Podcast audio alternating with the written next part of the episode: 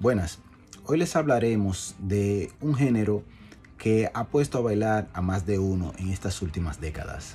Les hablaremos de la evolución del género urbano dominicano.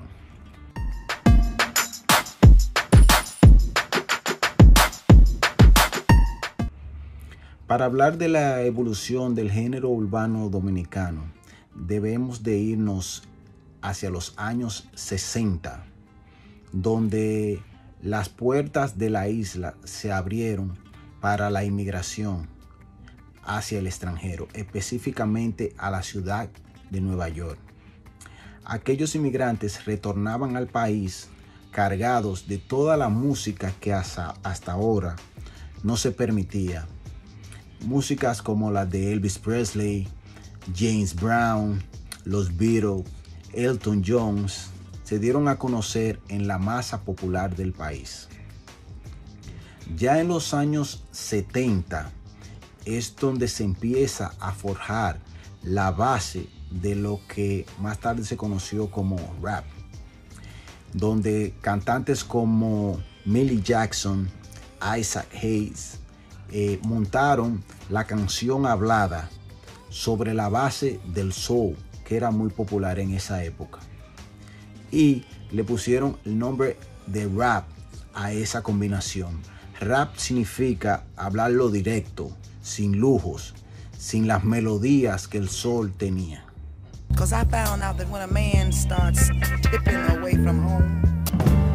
Because I missed you, you. You're the only one that can straighten it. Al mismo tiempo, artistas como Grandmaster Flex y Melly Mel harían lo mismo, pero esta vez llevaban la canción hablada a base de funk, que era más rápido. Por eso tuvieron que cambiar las rimas de asonantes a consonantes para que sea más punchy, más fluido.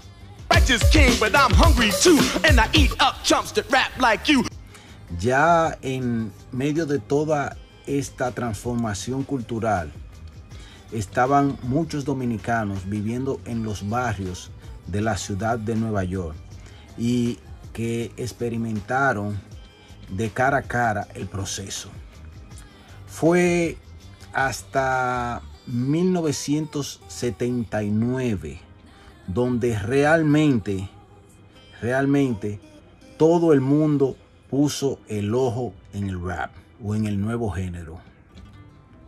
Cuando la agrupación Sugar Hill Gang sacó al aire su disco y su canción Rap the Light, la cual casualmente era la que le tenía menos fe y fue la que alcanzó más popularidad en la lista Billboard en ese año.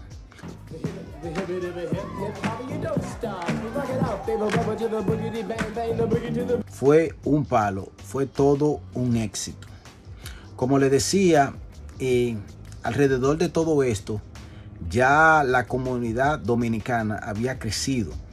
Ya había una segunda generación de jóvenes que habían nacido en la ciudad, o sea, en Nueva York, que estaban empapados, bien empapados en lo que se estaba gestando, en los, todos los movimientos musicales. Estos mismos jóvenes eh, más adelante eh, influirían en la creación del género dominicano eh, dicho.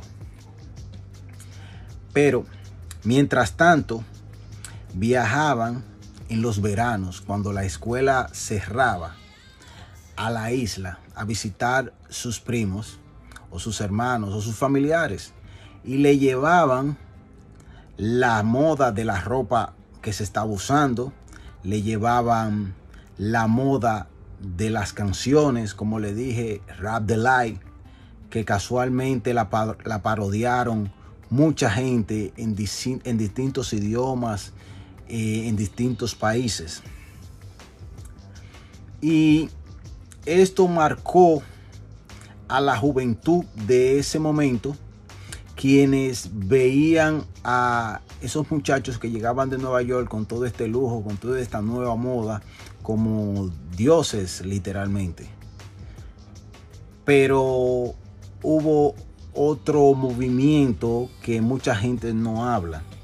Y fue cuando salió la película Flash Dance o Beat, the Rhythm y Flash Dance, donde introdujeron el famoso break dance o el electro boogie. Que junto al rap y a la moda de la ropa fueron la trilogía que formaron el nuevo ritmo de rap en la República Dominicana. En los años 1981, 82, 83, 84, estos muchachos que iban en verano a la República Dominicana y volvían en septiembre para las clases, le dejaban a sus familiares la ropa de moda, le dejaban las canciones, le dejaban los equipos de música, como le decían allá, etcétera. El cual eh, esos muchachos allá empezaron, o con lo cual empezaron a curiosear, o sea, a inventar con los beats, a inventar con la música, a de una manera u otra hacer scratching, a, inventar. Eh, de ahí, de esos curiosos, fue que nació la banda TNT, que es considerada como la primera banda de rap dominicano, en la cual estaba el famosísimo Fausto Don Jay eh, y varios exponentes más. Del 84, 85, 86 empezaron a surgir muchachos como Big Daddy Joe, el cual fue el precursor de la palabra Joe allá en la República, que después de ahí a todo el mundo le decía, a todo el que oía rap le decían Joe. Salió Daddy Daddy, Rap Cash y un sinnúmero de muchachos que, como le dije, inventaban los kilómetros, la zona colonial. Ahí se reunían diferentes tipos de muchachos que curioseaban y lo hacían muy bien. Pero no fue hasta 1989 donde un DJ de La Vega, amante de la música en inglés, eh, amante se inventó un concurso que fue el antes y después de la música urbana dominicana. El DJ se llamó Super Frank y el concurso se llamó Viva Rap 89. Viva Rap 89 fue literalmente un furor fue algo apoteósico lo que se vivió en ese concurso. Empezaron a reunirse todos esos curiosos que le había hablado antes, a hacer música, a ir al programa, abarrotaban las instalaciones. Era algo que nunca se había visto allá en la juventud. Era un furor terrible. De ese concurso salieron personajes que en el futuro serían reconocidos mundialmente, serían eh, famosos al extremo. Pero vamos a hablarles de los integrantes que más sobresalieron en el concurso. En el concurso sobresalieron el grupo Al Capone Rap. que indudablemente eh, si no era el mejor, era el segundo mejor.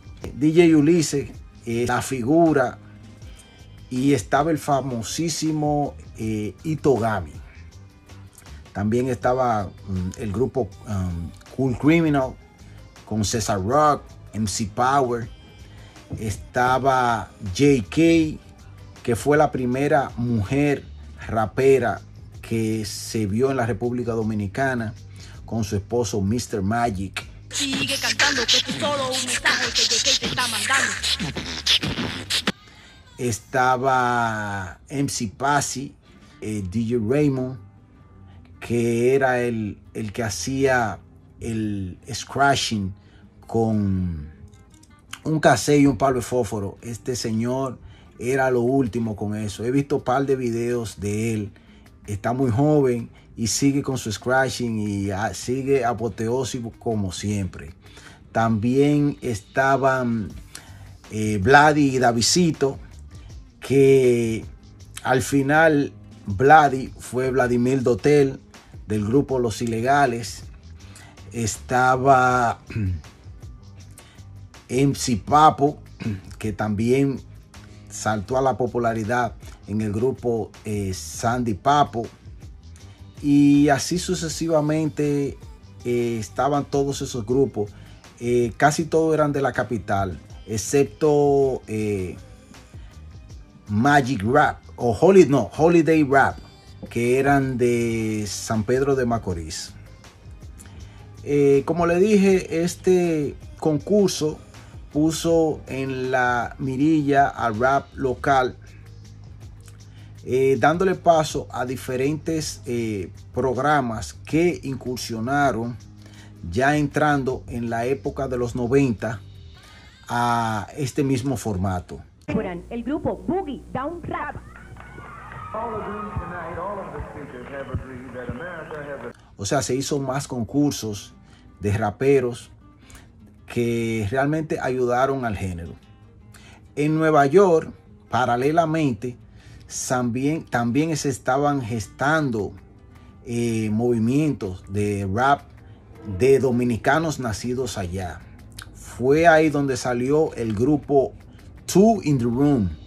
Two in the Room era el que en el futuro se llamaba, se llamara eh, Fulanito. Pero antes de eso, eh, the Room pegaron la canción en el 1990-91. Wiggle, wiggly, wiggly, that's the way you let.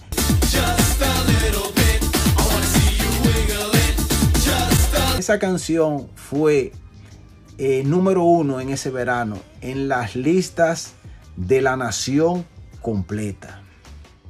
Ya en el 1992 sale al aire el primer programa de rap de la República Dominicana en Bulla 88.5.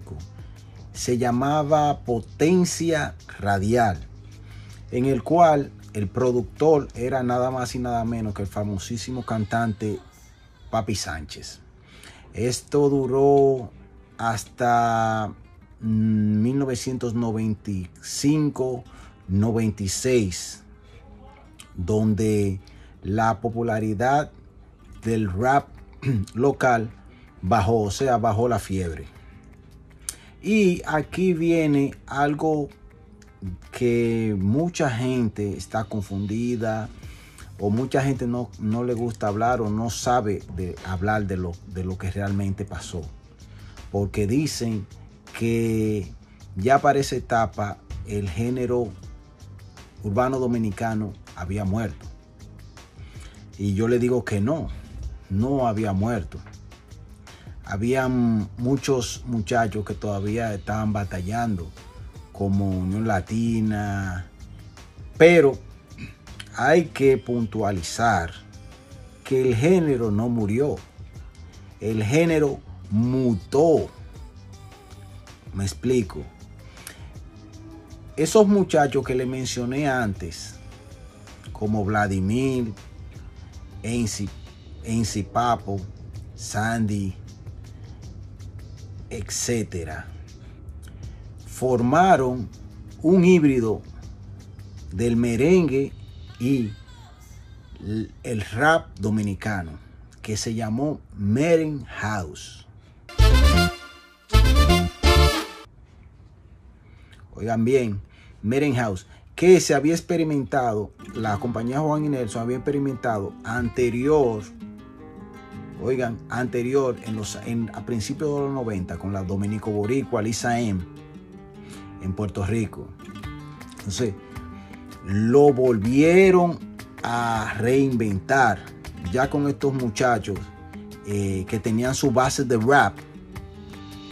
Eh, el merengue estaba muy de moda, lo fusionaron y eso causó un super boom. Esa gente fueron los que dominaron el género urbano de mitad de los 90 al 2000.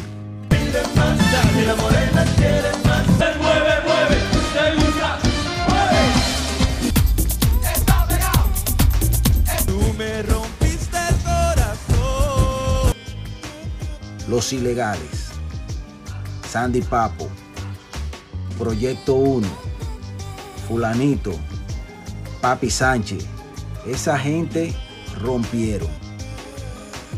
Tanto así que fueron a Viña del Mar, fueron a España, los grandes coliseos de México. En México eso causó un furor. E, ellos eran, como quien dice ahora mismo, la cara del el género urbano. Lo invitaban a Sábado Gigante, lo invitaban a Porcel, estaban en todos los lados. Desafortunadamente, ya para ya entrando los 2000 cayeron en picada debido a eventos desafortunados que le pasaron a, una, algunas de sus agrupaciones como la muerte de Jason, el de los ilegales, quienes según Vladimir nunca pudieron recuperar esa pérdida. La muerte repentina también de Sandy, de Papo, de Sandy Papo, etcétera. Ya para el 2000 prácticamente eh, estaba el Meren House de capa caída. Pero ojo, del 95 al 2000 fueron los dueños del género urbano. Ok, porque fueron muchachos raperos que salieron de la mata, salieron de los callejones, algunos, algunos salieron de los apartamentos de Nueva York, pero todos eran dominicanos y cantaban géneros urbanos como rap. ¿Se entiende? Ya para el 2000, debido a lo que le expliqué anteriormente, baja, su popularidad baja y viene otro movimiento subiendo que se había estado gestando desde los 92, 93 en adelante, pero que estaba underground, que era lo que ahora mismo se le llama el reggaetón. El reggaetón del 92 al 2000 estaba underground. Cuando el reggaetón estaba underground, ya el merenhouse de estos muchachos que les estoy explicando estaban en Villán del Mar, estaban ganando Grammy. ¿Me explico? Pero pasó. Y ya en el 2000, el reggaetón acabó con prácticamente todo ritmo. Fueron los líderes, indiscutiblemente. De 2000 al 2007, 2008, fueron los líderes. Incluso eh, dominicanos como Oji Black, eh, De La Ghetto, productores como DJ Eri, Looney Tunes, que Looney Tunes tiene que ser un, considerado, ellos tienen que ser considerados pilar del reggaetón. Porque sin esas mezclas de bachateo y, de merengueo que ellos hacían, eh, la gasolina no hubiera sido la gasolina. Pero eso es otro tema. Bueno, entonces eh, nos quedamos con que el reggaetón llega hasta 2007, 2008, causando furor en la República. ¿Qué pasa?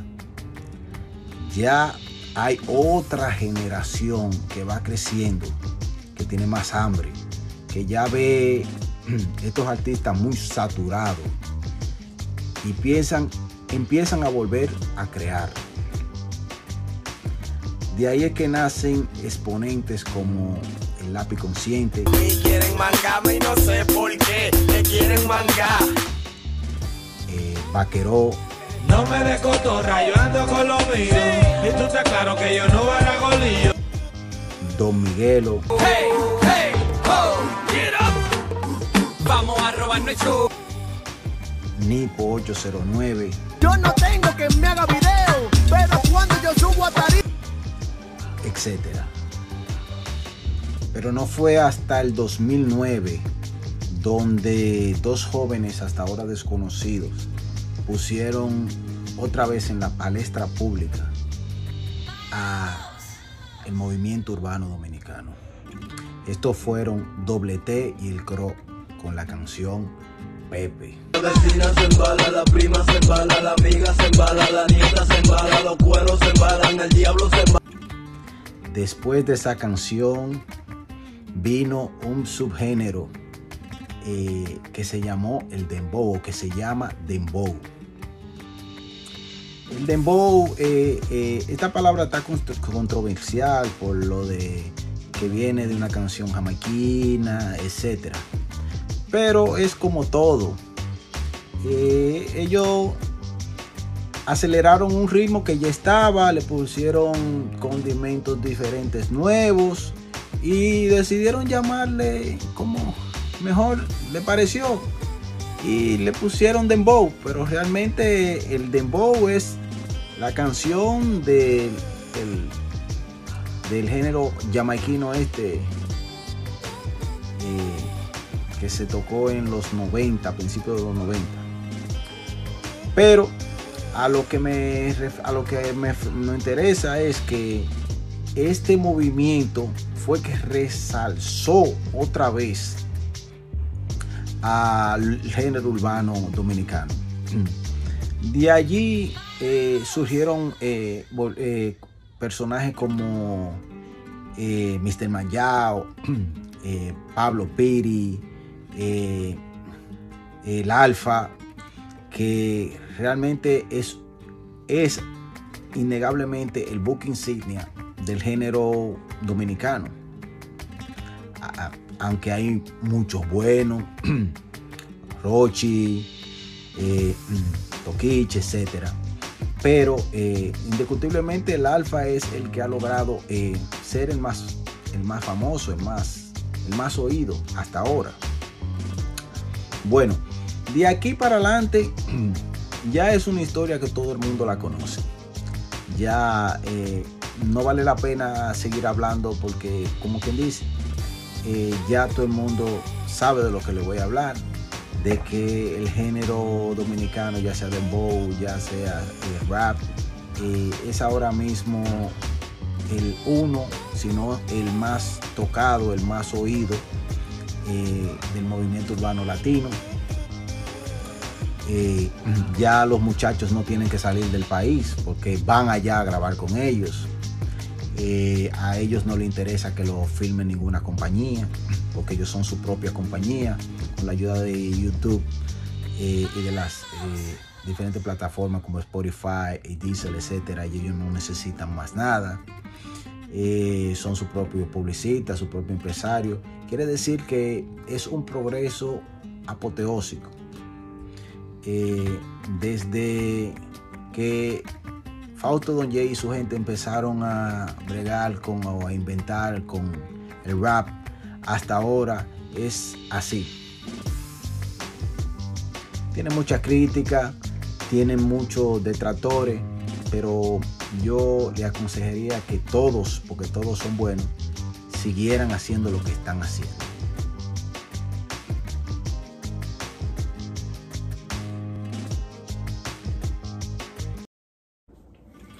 Buenas. Hoy les hablaremos de la vida de uno de los luchadores más internacionales de Latinoamérica. Les hablaremos de la vida de Ezequiel Rivera, mejor conocido como Kendo.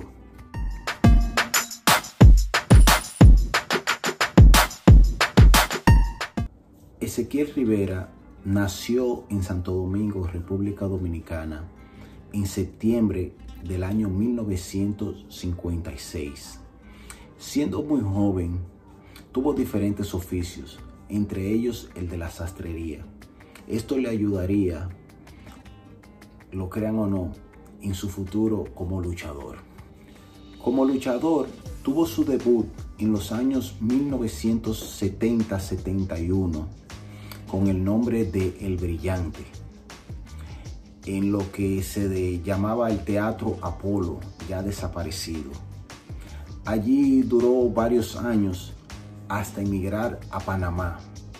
Y es en Panamá, con el nombre del Brillante, que se da a conocer de uno de los íconos de la lucha mexicana. Este es el perro aguayo. El perro aguayo inmediatamente lo ve, queda impresionado con su manera de luchar. Es tanto así que lo invita a México a formar parte de una de las compañías mexicanas más grandes de lucha libre, la UWA. Ya en México, como el brillante, dura una temporada luchando hasta perder la máscara por el famosísimo luchador Dos Caras. Es allí donde en el 1984 pasa a llamarse Kendo. Este personaje le daría el gran salto a la fama de la lucha latinoamericana. Como Kendo tuvo una excepcional carrera hasta 1988, donde pierde su máscara de la mano de Blue Panther. Fue un duro golpe para él. Su popularidad bajó tanto así que pensó en el retiro. Pero afortunadamente para él recibió una invitación en Japón para luchar y le permitieron usar la máscara de Kendo. Cuando los parroquianos japoneses lo vieron, inmediatamente quedaron hipnotizados con el personaje y lo adoraron hasta ahora. Ya de regreso en México, usó el personaje del Transformer, el idiota y por último el ninja de fuego.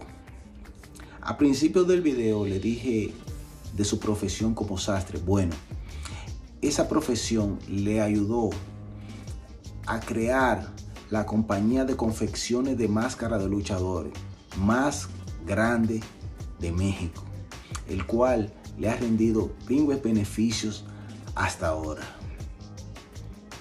Kendo no se ha retirado todavía, lo piensa hacer, piensa venir a su país y contribuir en la lucha local. Kendo seguirá en los corazones de los amantes de la lucha libre por siempre, siendo uno de los luchadores más internacionales, habiendo luchado en tres continentes y en infinidad de países. Gracias, Kendo.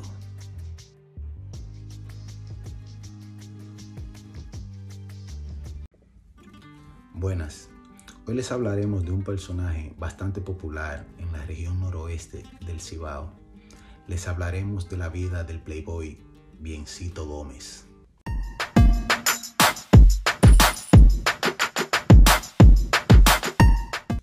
Biencito Gómez nació en una acomodada familia de la provincia Mao Valverde. Su padre era Casiano Gómez, un acaudalado hacendado de la región, y la profesora Josefa Núñez.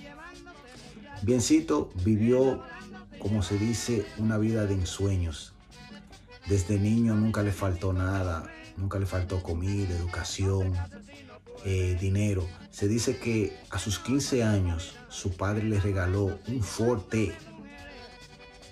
Los Ford son los famosos Ford de palito, que era ca- prácticamente un sueño de alguien y más un niño tenerlo en esa época.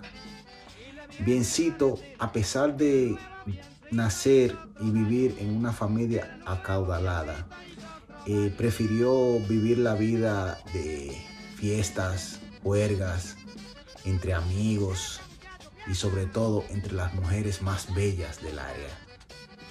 Se dice que Biencito era un personaje bastante pintoresco, educado eh, leído, siempre andaba con dinero, eh, siempre eh, daba, era muy dadivoso, muy bien vestido y sobre todo siempre en su Ford, que era la marca de auto que él prefería. Se dice que en ese Ford llegaba a las fiestas con cinco y seis mujeres.